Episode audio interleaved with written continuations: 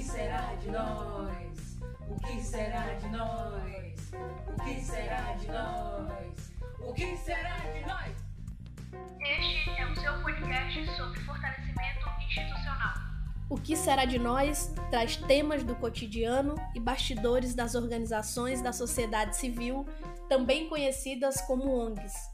Dores e delícias da vida institucional. Dá até para tocar Caetano Veloso aqui. Sabe a dor delícia de ser o que é. Que nós, profissionais deste campo, compartilhamos e que queremos tornar mais conscientes, para que possamos nos fortalecer e juntos pensar em como lidar com elas.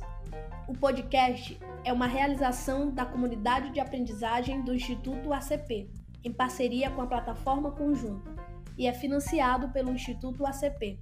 A Conjunta é uma plataforma que mapeia, organiza e promove a produção de conteúdos, experiências de aprendizagem e oferta de recursos que tenham como foco o desenvolvimento institucional das organizações da sociedade civil no Brasil. Saiba mais em conjunta.org. Vanessa Souto, do Todos pela Educação. Para mim, apoiar institucionalmente significa dar condições para que a organização se desenvolva e cumpra sua missão. Engloba a gestão de pessoas, de recursos financeiros e materiais, governança, comunicação e até captação de recursos.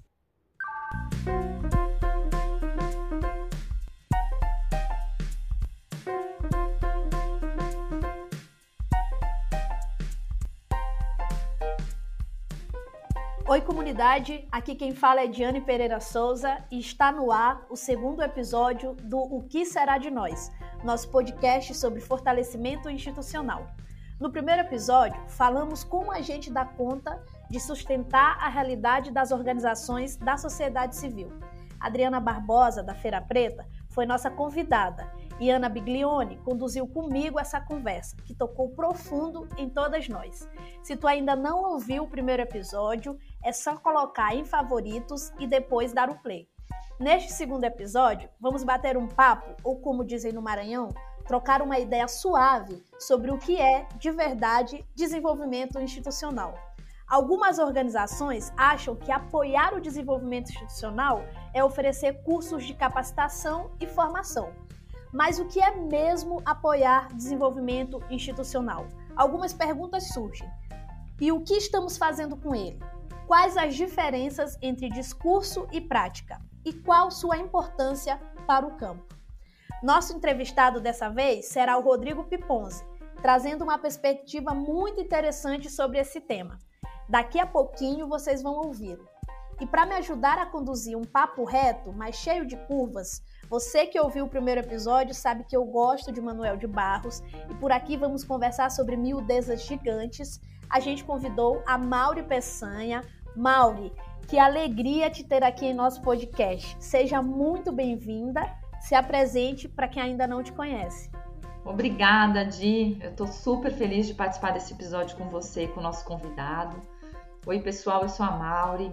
Eu atuo no terceiro setor há 23 anos e sempre dentro de organizações da sociedade civil. Por muito tempo, eu fui diretora executiva da Artemisia, uma ONG com foco em negócios sociais. E hoje eu só estou no conselho da organização. Na Artemisia, eu pude perceber e conviver, de um lado, com os desafios de se profissionalizar e da necessidade de crescer e aumentar o impacto social, e de outro, com a escassez de recursos financeiros que apoiassem todo esse crescimento. Então, para mim, o tema de hoje é especialmente muito importante, acho que uma provocação para também outros investidores. Mauri, no nosso primeiro episódio, a gente trouxe um dado do último censo GIF, que diz que 66% dos associados GIF que são as maiores instituições brasileiras que fazem investimento social privado, afirmam atuar com o tema fortalecimento institucional. Quando eu li esse dado, eu fiquei pensando: o que na prática é isso? As doações que são feitas para as organizações estão realmente apoiando o fortalecimento delas, Mauri? Pois é, Di. Quando a gente olha mais profundamente para a forma como tem sido feito o apoio ao desenvolvimento institucional das organizações da sociedade civil no Brasil, a gente vê que existe uma distância grande entre discurso e prática. Para muitos financiadores, oferecer capacitações e formações é o suficiente para se sentirem promovendo o desenvolvimento institucional. Um pensamento bem comum, por exemplo, é o de que a organização que recebe seu apoio financeiro pode ficar muito dependente deste recurso. Então, se oferecem cursos de capacitação, de captação, de escrita de projetos para melhorar a, a comunicação da ONG. Mas será que no dia a dia ela vai conseguir colocar em prática tudo o que aprendeu nessa formação? Será que é apenas sobre acessar um conhecimento? Mauri, é, isso que tu fala faz a gente entrar nos mitos relacionados ao desenvolvimento institucional. Um deles é esse de que basta oferecer um curso que você já deu a sua contribuição nesse sentido. Eu, particularmente, tenho o entendimento de que, entre muitas coisas que as organizações precisam para fazer suas operações diárias, estão redes, conhecimento e recursos.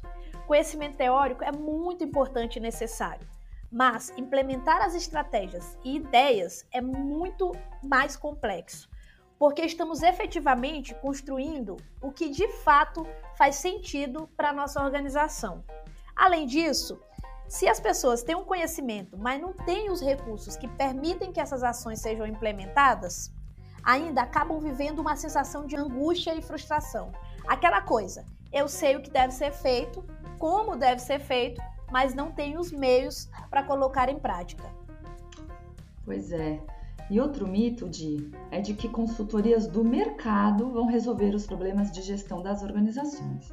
Os financiadores escolhem e contratam consultorias sem muita experiência no campo, para arrumar a casa, entre aspas, da organização que estão apoiando. Mas relatórios costumam acabar em gavetas. E no final, aquele dinheiro que poderia ir para o desenvolvimento institucional da organização apoiada, na verdade, foi para uma empresa de consultoria de mercado. É, consultores muitas vezes são necessários e ajudam, mas é fundamental que eles tenham afinidade com a organização e também experiência no terceiro setor. Mauri, quando a gente estava aqui fazendo nosso planejamento desse segundo episódio, a gente estava trocando algumas ideias e você tem uma experiência muito legal que aconteceu na Artemisia sobre esse tema. E aí eu queria saber se tu não quer compartilhar com a gente é, essa experiência, que eu achei sensacional quando tu relatou. É, na verdade, na Artemisia, em 15 anos, acho que vocês até mencionaram isso no primeiro episódio, nós tivemos 60 parceiros e só três deles apoiaram o nosso desenvolvimento institucional, sendo que dois são organizações internacionais, não são nem organizações brasileiras. Então, nós tivemos é, muita dificuldade sempre em, em, lidar com as coisas que a gente vai falar aqui, que é bancar o suporte, a folha de pagamento das áreas de apoio, que é, é conseguir uh, pagar, ter recursos para apoiar o treinamento da equipe, recursos para desenvolver ferramentas de comunicação. Então, o que a gente sempre fazia em alguns momentos foi até vender alguns serviços que não tinham tanto a ver com a nossa missão ou na verdade, com algo que a gente gostaria de fazer, para tentar ter um dinheiro livre para conseguir bancar a estrutura.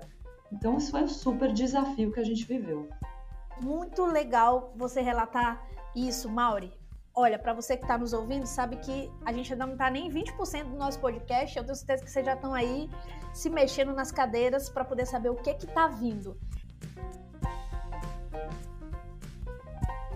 É, ainda continuando falando sobre os mitos, um, uma outra coisa muito importante é entender que essa implementação nas organizações demanda tempo. E aí vem o terceiro mito, a de que se pode transformar uma organização em apenas um ano. É muito comum a gente ver os financiadores terem um plano de apoiar, de apoio que dura apenas um ano, com uma lista enorme de tarefas que precisam ser feitas nesse período. A gente conversou sobre isso em nosso primeiro episódio. Estamos construindo uma falsa sensação de sustentabilidade e o que na verdade estamos fazendo é projeto atrás de projeto. Mudanças organizacionais levam tempo, minha gente. Na maioria das vezes, muito mais do que um ano ou dois. E desenvolvimento e fortalecimento institucional é um processo contínuo de aprimoramento da organização e da sua atuação no mundo. É para sempre, ou melhor, por toda a vida da organização. Total, de o empreendedor social fica correndo na rodinha né, do hamster de projeto atrás de projeto. Mas outra necessidade que eu até mencionei é pagar salário. Né? Não só da equipe do projeto, mas da equipe de apoio, de suporte das outras áreas. Infelizmente, muitos apoiadores não entendem ainda hoje que isso faz parte do desenvolvimento institucional de uma organização. É como se dinheiro usado para cobrir folha de pagamento tivesse, não sei, menos charme. Então poucos se lembram de que isso é importante e pode fazer toda a diferença na vida de uma organização. Então acho que a gente precisa realmente reconhecer que o maior ativo de qualquer organização da sociedade civil são as pessoas. E que doar para o fortalecimento institucional é também doar para remunerar, valorizar, investir em pessoas e sustentar processos que são às vezes pouco visíveis, mas absolutamente essenciais. Né? Mauri, acho que está na hora de chamarmos nosso convidado. Eu já falei o nome dele no começo e disse que ele deixaria essa conversa mais interessante, trazendo mais conhecimento e experiência sobre esse assunto. Rodrigo Piponzi é um cara que vem, digamos, do outro lado, do lado de lá do balcão. Rodrigo, tem uma música do Caetano Veloso que é uma das minhas favoritas, que chama Livros. E eu tô sentindo que esse episódio, essa conversa comigo, você e Mauri, se encaixa nesse trecho da música. É assim, porque a frase, o conceito, o enredo, verso e, sem dúvida, sobretudo, um verso é o que pode lançar mundos no mundo. Muito obrigada por estar aqui com a gente. É um prazer te receber. Obrigado, gente. Obrigado, Diane. Obrigado, Mauri. Nossa, muito feliz de, de estar aqui no segundo episódio desse podcast tão, tão bonito e necessário para o setor e tão incrivelmente conduzido por vocês. Enfim, já fiquei super empolgado aqui com a, com a, com a, com a introdução sobre o tema, com os mitos, porque assim, esse é um tema que eu tenho uma absoluta paixão. É, enfim, vou contar um pouquinho mais, mas é o tema que a gente realmente centrou o nosso trabalho né, dentro do Instituto ACP, do Instituto da Minha Família. Então, nossa, eu estou muito feliz de poder discutir um pouco mais sobre essa sobre desenvolvimento institucional com vocês. Bem, é, quase que você já começa mesmo é, a introdução sua já falando sobre o, o nosso tema, mas para quem ainda não te conhece, agora chegou o momento de você contar quem é você e aí elas vão entender por que eu falei que tu vem do outro lado do balcão. Fala pra gente, Rodrigo. Boa! Não, vou me apresentar então rapidinho, um, um pitch de dois minutos aqui. É, eu sou Rodrigo Pipons, eu sou empreendedor social, eu comecei minha, minha carreira profissional é, trabalhando com comunicação e muito rapidamente percebi que eu, que eu via na comunicação uma super ferramenta de transformação social, né? Então, de um estúdio de design que virou uma editora, eu criei um negócio de impacto social, que é a MOL, que enfim, surgiu para entender como os varejos podiam apoiar causas sociais através da venda de produtos editoriais. Então, um modelo que nasceu lá em 2008, quando a gente, quando a gente resolveu vender uma revista, a revista Sorria, na, no caixa de farmácias da rede Droga Raia, revertendo todo o lucro para uma instituição, na época o GRAAC, Grupo de Apoio Adolescente e Criança com Câncer. A gente, cinco anos depois desse lançamento, construiu um hospital com esse recurso, e ali eu sempre digo que ficou muito claro para mim como a gente tinha um potencial real e efetivo de conectar né, pessoas que estavam ali, enfim, consumidores do varejo, para que pudessem, através de pequenas doações, né, via compra de produtos editoriais, enfim, promover grandiosas transformações. Nesse caso, né, quando eu vi aquele hospital pronto, eu falei, meu Deus, é isso, eu preciso não só escalar esse modelo pelo, pelo Brasil, e foi o que a gente fez, né, a MOL hoje é um negócio de impacto social que trabalha com 16 redes de varejo, já doa quase 60 milhões de reais através desse modelo, mas eu percebi que tinha um chamado a mais aí para mim, que era de realmente entender como é que eu podia trabalhar mais próximo né, desse universo, desse mundo da filantropia, da cultura de doação. E o que é muito legal é que quando você começa a trabalhar com cultura de doação e vai se desenvolvendo nesse campo, você obviamente começa a trabalhar com o terceiro setor, que né, normalmente é, é quem canaliza, quem recebe esse recurso e é, é, é faz acontecer ali a transformação social, a transformação ambiental. E, então eu fui conhecendo muitos dos desafios do terceiro setor, né? Fui me, me, me, me encantando e me comprometendo com muitos desses, desses desafios. E em 2019, quando a gente resolve criar um instituto familiar, um pouquinho antes, na verdade, ali por 2018, quando a gente resolve dentro da família que a gente queria criar um instituto familiar, a gente faz uma jornada de, de, de enfim, de olhar para dentro, de entendimento do nosso propósito e percebe que o nosso propósito era esse, era o do desenvolvimento institucional, né? A gente, talvez o nosso grande papel como organização financiadora de projetos era justamente atender tudo isso que vocês falaram, né? Atender esses, esses mitos, né? Esses lugares de como é que a nossa missão como, como instituto ACP, ACP para quem não sabe são as iniciais do meu pai, Antônio Carlos Pipons, instituto que leva o nome dele, como é que o trabalho do Instituto ACP poderia efetivamente endereçar, né, não só esses mitos como outros dentro desse lugar de queremos fortalecer o terceiro setor, queremos fortalecer a sociedade civil, porque a gente acredita que dessa forma a gente vai gerar muito mais impacto, e gerando muito mais impacto, a gente vai co conseguir reduzir né, essa enorme desigualdade social que a gente tem no país. Então, é, é, um pouco assim que nasce o Instituto ACP, e eu, enfim, como, como falei, sou extremamente apaixonado por esse tema, trabalho né, hoje muito dentro desse universo do terceiro setor, e eu tenho a alegria de ser conselheiro do GIF também, que é uma das principais organizações né, hoje no Brasil para com, com, esse olhar sobre investimento social privado. Sou membro do Comitê de Sustentabilidade da Rádio Drogas, enfim, estou totalmente nessa agenda de como influenciar decisões para que a gente possa fortalecer a cultura de doação e fortalecer o terceiro setor. E Rodrigo, aproveitando aqui um gancho, né? Acho que você traz um pouco a sua história e você fala que em 2018, né, 2019 que vocês decidiram, né, a família criar o instituto com esse foco. Mas como que foi esse processo? Porque desenvolvimento institucional é um tema tão inovador, tão, né, como a gente falou, com mil, milhares de mitos. Como foi esse processo da família, esse da decisão de trabalhar com esse tema? Todo mundo da sua família quis se envolver, entendeu? Como que é isso? Assim, rolou alguma DR na sua família para vocês tomar essa decisão? Olha, Mauri, o que não falta na minha família é DR, tá? Mas. Essa pergunta Mas... é a mais aguardada, viu? essa daí faz todo mundo se engajar já. a boa notícia, Diane, é que eu adoro responder essa pergunta. Então, tipo, estamos em casa. Mas é, é porque, de fato, Mauro, a pergunta é muito boa, porque foi um processo muito rico pra gente, né? Porque quando vem a ideia de vamos criar um instituto familiar, né? Eu acho que foi uma ideia meio pronta do meu pai, porque meu pai, ele tem muito uma... Meu pai é um, enfim, uma figura que ama o Brasil, uma figura que valoriza demais o que esse país fez pela família e valoriza demais o que um negócio, né, como a Raia do Brasil, que tem origem familiar, foi fundada pelo meu bisavô, que, que, valoriza demais o papel social que uma empresa como essa tem, né? Então tem uma, tem uma questão aí de gratidão muito grande na decisão de criar um, né, um instituto, uma fundação, enfim, na época a gente ainda estava entendendo o que, que seria. Só que para ele, né, obviamente, menos vivido, vamos dizer assim, no campo do terceiro setor, com menos conexões profissionais com, com esse lugar, né, apesar de ter os valores muito fortalecidos dentro de si, não tinha experiência ainda para entender o que era a construção do instituto, eu acho que a gente foi muito inteligente falar, não, peraí, antes de criar um instituto, vamos estudar esse campo, vamos entender quais são as dores do terceiro setor, o que, que significa ter um instituto familiar, né? como que a gente vai gerar o máximo de impacto, né, com um trabalho que não seja mais do mesmo, que seja que não seja só um band-aid, né? A gente vai lá faz um trabalho super legal, mas não resolve a raiz do problema, né? Que é muito o DNA da minha família, né? Acho que a gente trabalha muito dentro desse lugar de, de, de grandes transformações estruturais, né? Uma empresa de varejo é estrutural, né? Então a gente entra numa jornada que naquela época tinha eu, meu pai, meus dois irmãos, que são super próximos, são dois irmãos mais novos, mas têm idades muito perto de mim, e mais três primos mais velhos, né?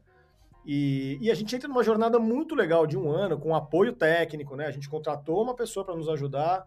É, e entra numa jornada muito interessante de vamos estudar o terceiro setor. Vamos cada um escolher uma organização, vamos cada um apoiar uma organização para entender o que, que, é essa linha de frente de apoio, vamos escutar as dores, vamos entender como a gente individualmente pode ajudar, né? Vamos trazendo esse repertório para a mesa, vamos uma vez por mês se reunir e contar as experiências um para os outros, vamos trazer outras pessoas ligadas a alguns campos que navegam nesse lugar para falar com a gente. Então eu lembro que, putz, a gente foi conversar com o ICE, por exemplo, para falar sobre investimento de impacto social, a gente foi conversar com diversas organizações, né, pra, com diversas famílias que já tinham também organizações familiares, enfim, foi uma jornada, assim, muito legal, né? E eu acho que ela foi tão legal que quando a gente chegou no final desse ano, né, desse primeiro ano de jornada, e falou, bom, o que, que nós vamos ser?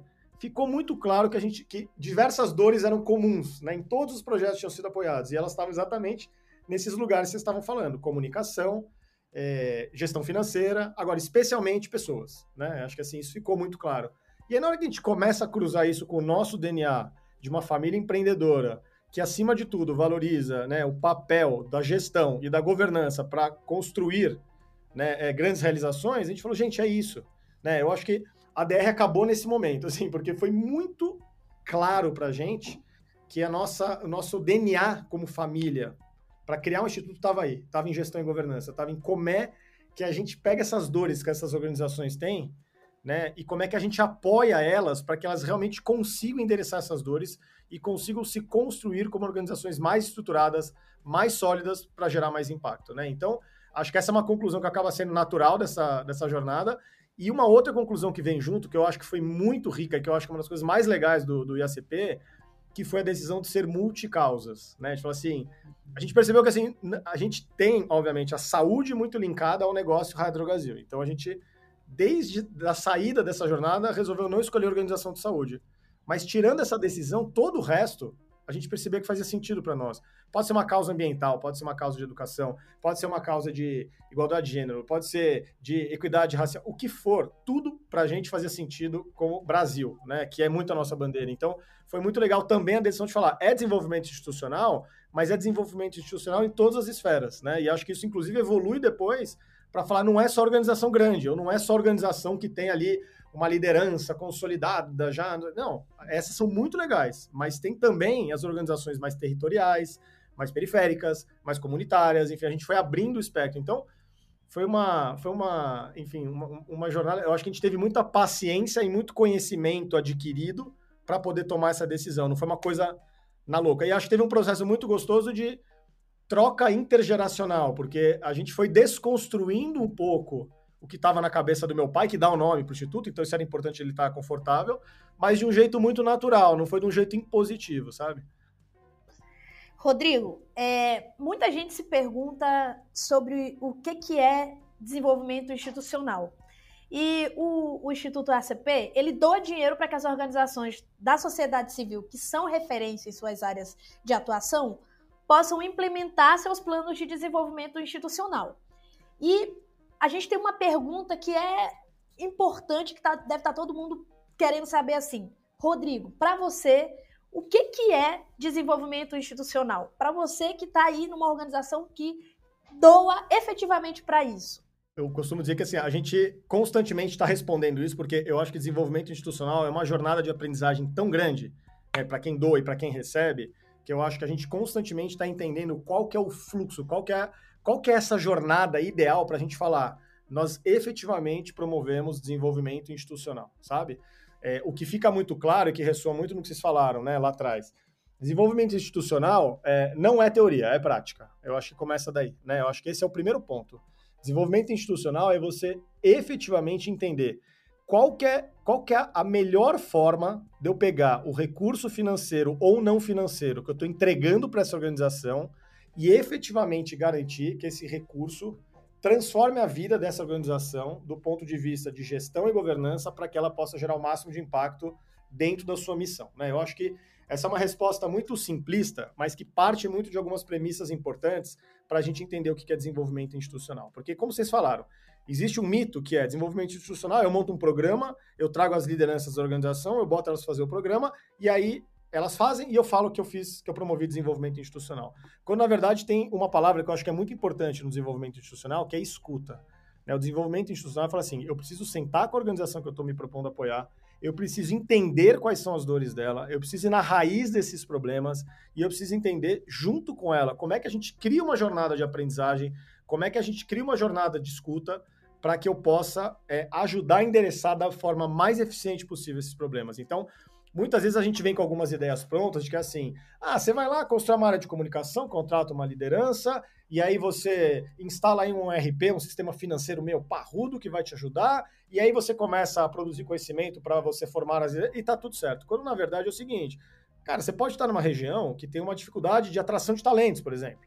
Você pode estar numa região que tem dificuldades tecnológicas para você conseguir gerar uma comunicação eficiente. Ou você pode ter uma dificuldade de rede. Você tem um trabalho incrível, mas acessa pouca gente. Né? Então, tem nuances do desenvolvimento institucional que elas não são construídas na teoria, elas não vêm de um playbook que você pega e faz.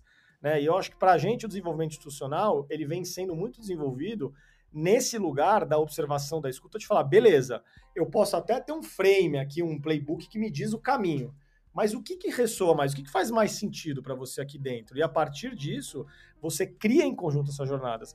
Desenvolvimento institucional dá muito trabalho, dá muito trabalho, né? demanda é, muito investimento para além do investimento financeiro, demanda muito interesse e demanda uma coisa que é fundamental, que a gente fala muito e que é muito difícil de ser entendida, que demanda essa desconstrução do poder do, de quem doa com quem recebe. Né? Demanda uma, uma situação que você fale, olha, eu preciso, se eu quero promover desenvolvimento institucional, eu preciso desconstruir essa relação. Eu preciso me colocar num lugar de proporcionar que a organização que recebe o recurso me diga o que tem que ser feito e a partir dessa fala eu vou aprimorar, porque também eu, esse foi outro aprendizado. A gente não vai tomar como real, como verdadeiro, to, tudo aquilo que é dito pra gente. Acho que tem coisas que precisam ser lapidadas e aí, aí é que entra a jornada de aprendizagem que eu falo. Mas eu acho que o desenvolvimento institucional entra muito desse lugar da escuta e da prática. Eu acho fundamentalmente são duas, duas palavras aí que ressoam muito quando a gente precisa resumir o que é desenvolvimento institucional para mim. Rodrigo, isso que tu fala é muito interessante. No setor privado, os resultados de um investimento ou de uma nova estratégia são medidos por indicadores muito claros e bem definidos e às vezes muito rápido de se alcançar. Já nas organizações da sociedade civil, os resultados podem levar mais tempo, né? Aí eu queria, é, te escutando, fiquei pensando aqui, queria que tu respondesse para a gente como é que tu concilia a necessidade de resultado do, no, no curto prazo com o tempo necessário para uma organização se desenvolver? Eu acho que a resposta para isso vem muito da nossa mentalidade de não cobrar o resultado de curto prazo, que eu acho que é uma mentalidade que não é comum, muitas vezes, né, nessa relação do investidor social com a organização beneficiada, mas que eu acho que vem de uma, enfim, da nossa própria forma de fazer as coisas, né? Então, é claro que, como eu falei lá atrás, ter indicadores, construir formatos para a gente poder avaliar é muito importante não só para provar que aquilo funciona, mas para poder é, é, garantir que a gente aprimore o nosso método né, e que a gente possa promover mais organizações entregando recursos para o desenvolvimento institucional, que é um dos nossos objetivos. Isso é interessante. Não era o nosso objetivo primário lá atrás, quando você fala, nossa, vamos ser uma organização de desenvolvimento institucional. Só que a gente percebeu que o que a gente fazia podia estimular outros investimentos sociais nessa, nesse mesmo campo. Né? Então, é, eu acho que tudo entra no mesmo, nesse mesmo bolo. Agora, eu acho que a gente vem desconstruindo a necessidade do, do, do, do, do resultado de curto prazo à medida que, se a gente, né, à medida, enfim, se a gente tem um, um, um, uma jornada prática, como eu falei, se a gente tem uma jornada de trabalhar juntos, isso acaba sendo natural. A gente percebe que, cara, assim, se eu estou do seu lado trabalhando para promover o máximo de impacto em determinado projeto, eu, eu já estou entendendo que você não vai fazer isso em um ano. Então, se, se eu estou entendendo isso, eu não vou construir uma necessidade de um indicador para um ano. A gente precisa ter ideia hoje, discute qual que é o prazo dos nossos apoios. Hoje o prazo é três anos e a gente tem discutido se não deveria ser mais de três anos, né? Então, porque a gente percebe isso na observação do que a gente tem feito. Então, eu acho que a conciliação vem muito da mentalidade de falar, legal, de novo, tem bons exemplos do lado de cá que podem ser é, é, inspiradores para a gente construir uma metodologia de avaliação, mas acima disso está a observação.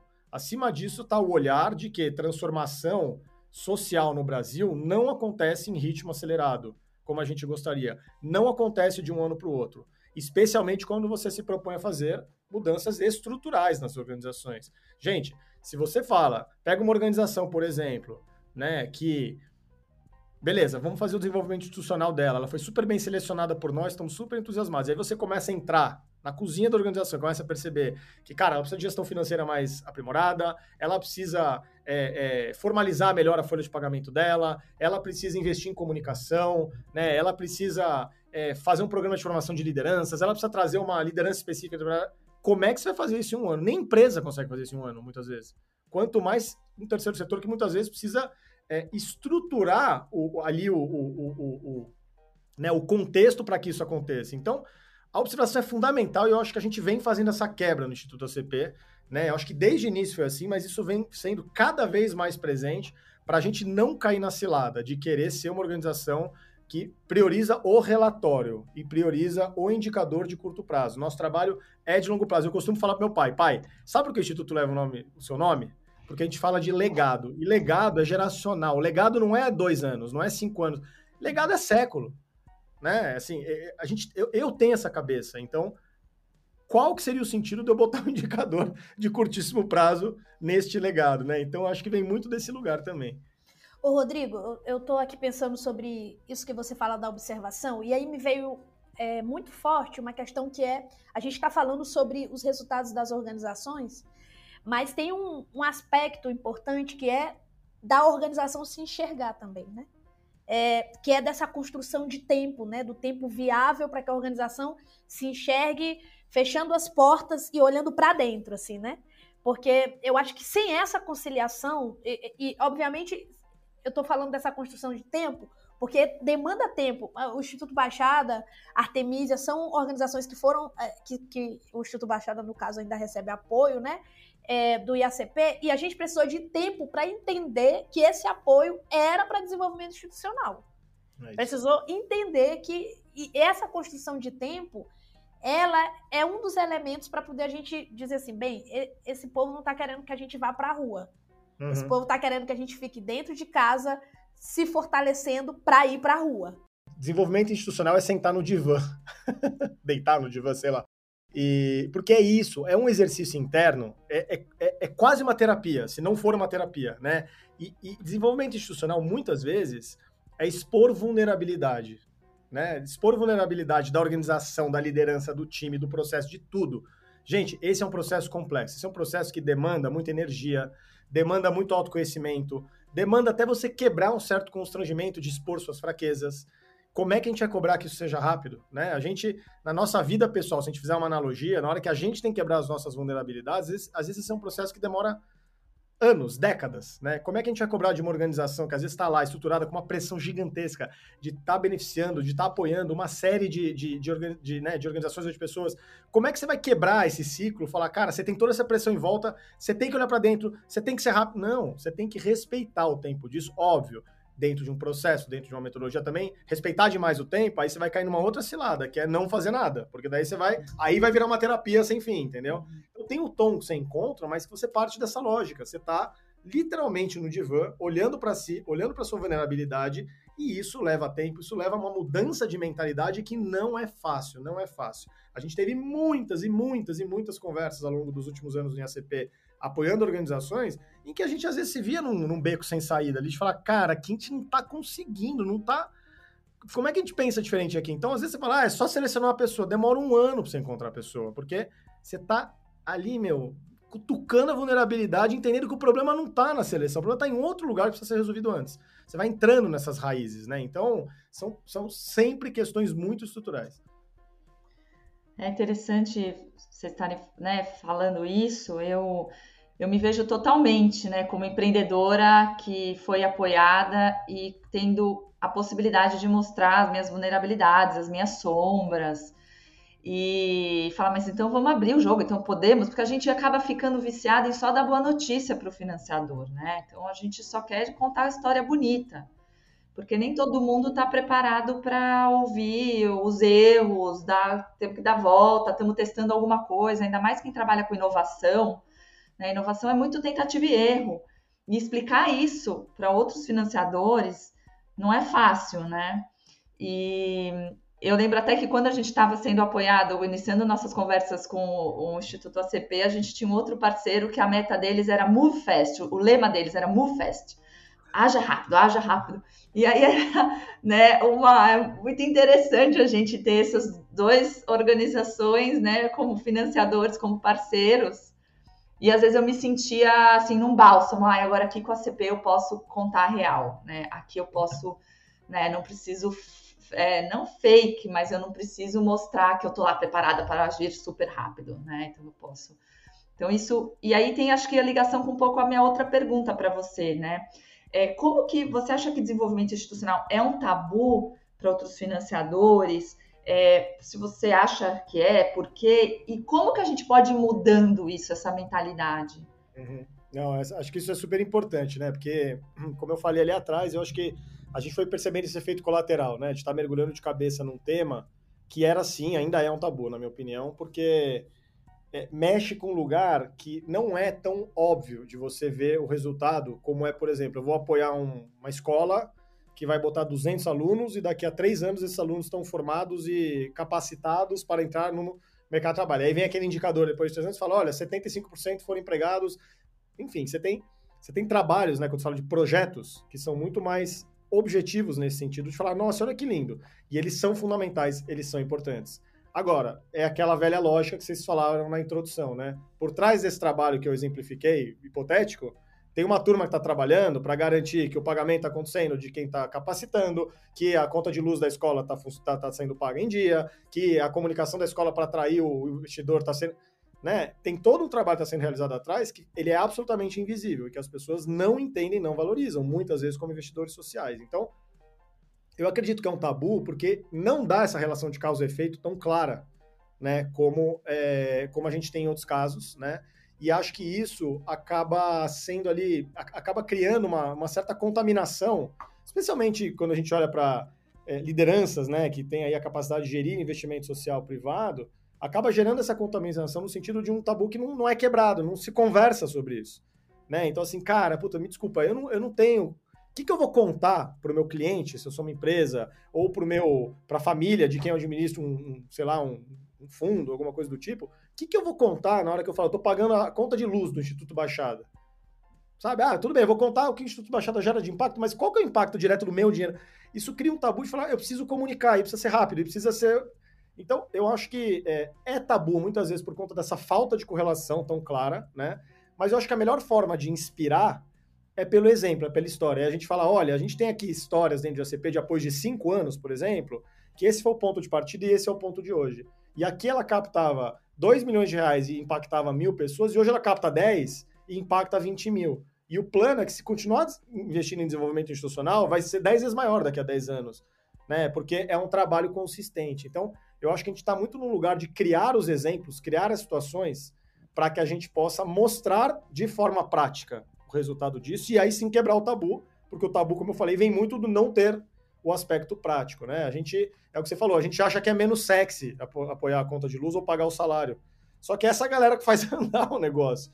E, de novo, quando você está na prática, quando você está na escuta, quando você senta do lado e trabalha, aí que você percebe o valor disso, né? Aí que você percebe, fala, cara, se eu investir aqui, vai gerar 10 vezes mais lá na frente, né? Então, é uma discussão complexa, é uma discussão ampla, é uma discussão e tudo que envolve mudança de mentalidade é muito difícil. Essa, essa é a história da cultura de doação no Brasil, né? Que a gente tenta crescer e crescer, é mudança de mentalidade, quebrar desconfiança, quebrar né, a, a, alguns tabus que existem, é a mesma lógica, mas eu acho que a gente está aqui para quebrar tabus mesmo e mostrar pelo exemplo que sim, funciona. E, e eu acho que esse é o caminho que a gente acredita.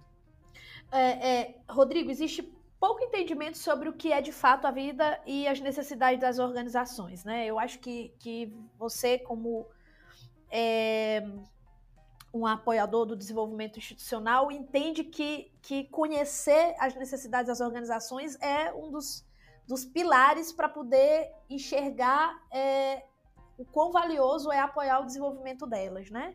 É, na sua e aí eu queria saber o que, que a gente está muito falando também sobre é, essa decisão do IACP em apoiar o desenvolvimento institucional, né, a importância disso, como é que a gente, por exemplo, pode utilizar o exemplo do Instituto para que outras pessoas também enxerguem é, é, o quão potente é esse tipo de investimento.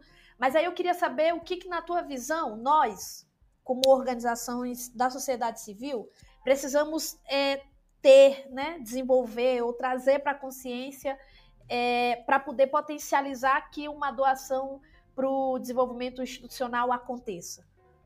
Não, muito legal. E até um contexto, Diane, nessa sua pergunta, né? Acho que uma das, um dos desdobramentos que foi muito legal no IACP nos últimos anos foi a gente perceber que existia um outro tipo de apoio para o campo, quando a gente fala de desenvolvimento institucional, que não é só apoiar as organizações. Eu costumo dizer que as, apoiar as organizações é o nosso laboratório, é onde a gente realmente aprende, entende, né, estuda, olha as dores e busca soluções.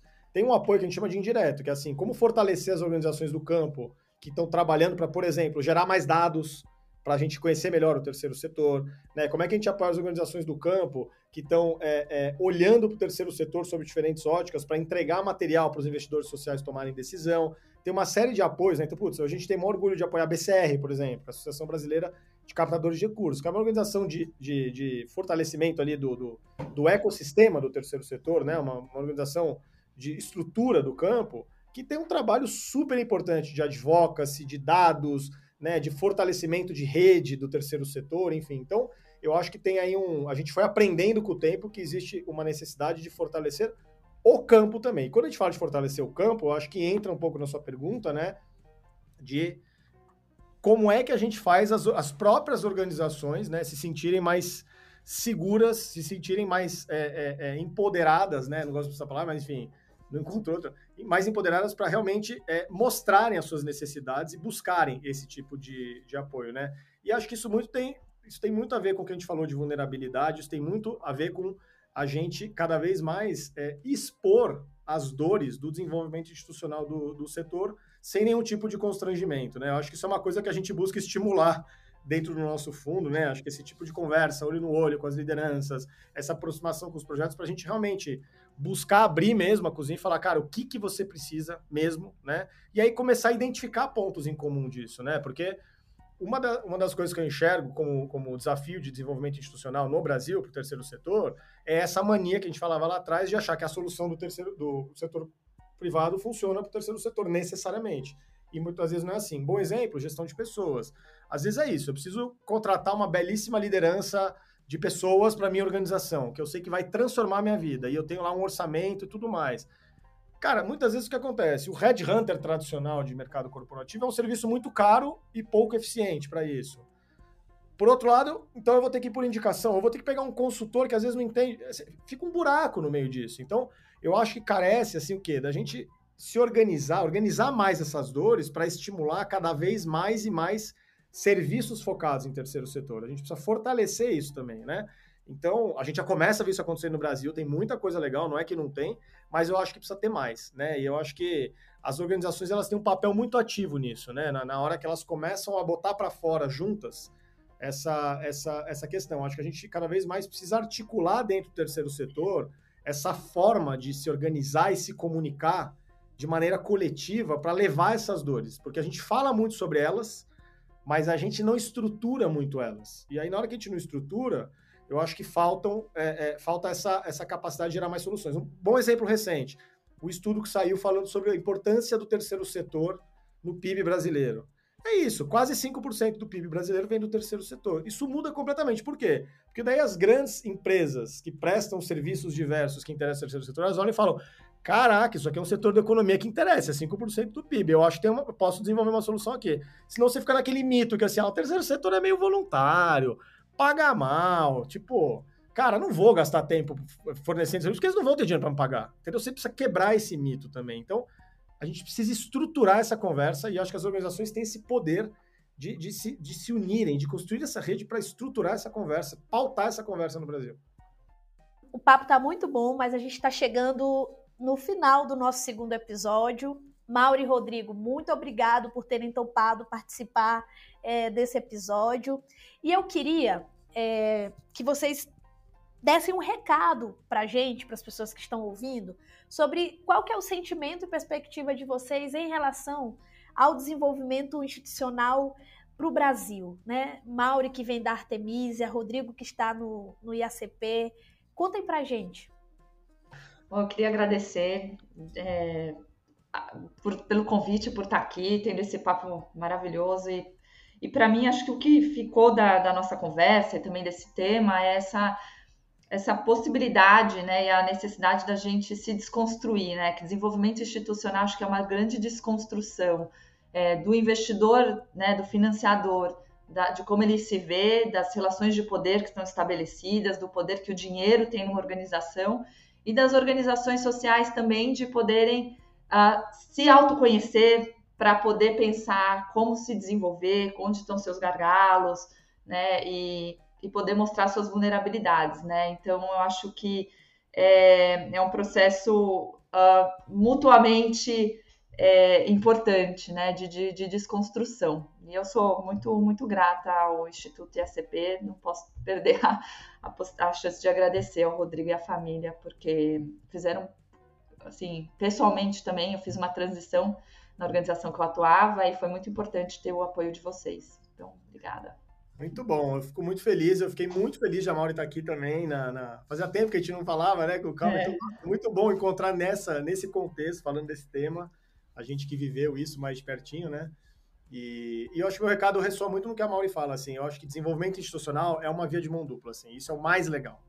Assim, eu tenho uma alegria gigantesca de ter criado um instituto que tem esse olhar, porque se tem alguém que, se, que vem se desenvolvendo institucionalmente, somos nós.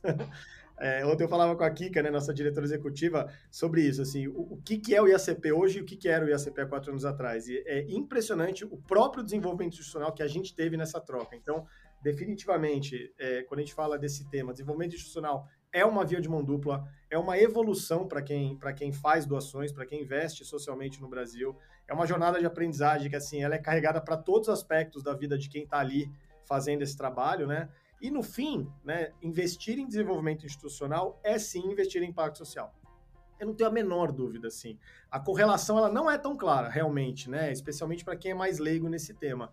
Mas a gente tem certeza que a gente vai criar cada vez mais exemplos de correlação direta para provar isso, porque a mentalidade tem que ser essa: envolver em desenvolvimento, é, investir em desenvolvimento institucional do terceiro setor é investir em impacto social. Então, é, eu, eu cada vez mais é, pretendo ser um ativista dessa causa, porque eu acredito demais nisso. Criei um instituto que leva o nome do meu pai para isso.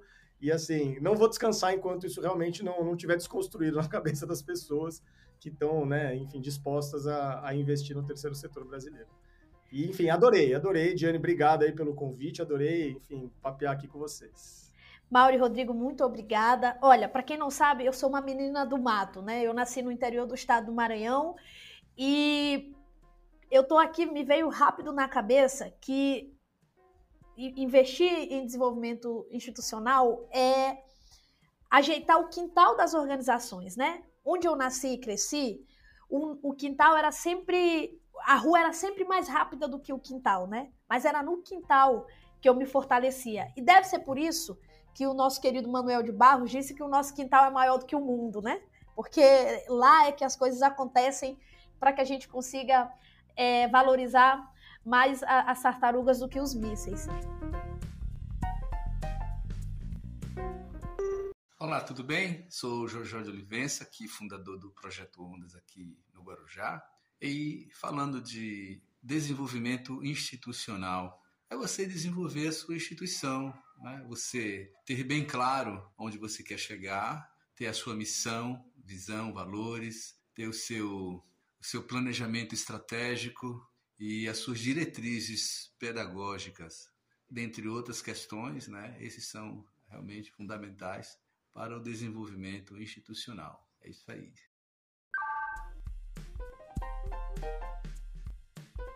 Esse foi o segundo episódio do podcast O que será de nós, uma realização da comunidade de aprendizagem do Instituto ACP em parceria com a plataforma conjunta. Na sua plataforma de áudio preferida, clique em seguir ou inscrever para não perder nenhum episódio novo.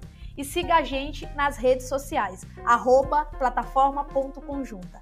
A criação, concepção e curadoria do podcast são de Ana Biglione, Diane Pereira Souza e Érica Sais.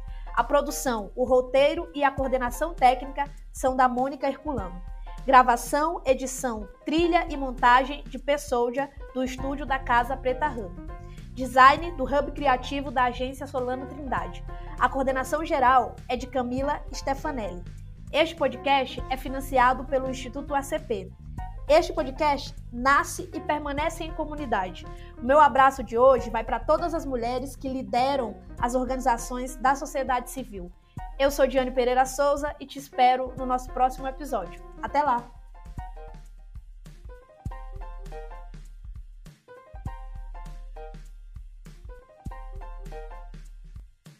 Que será de nós?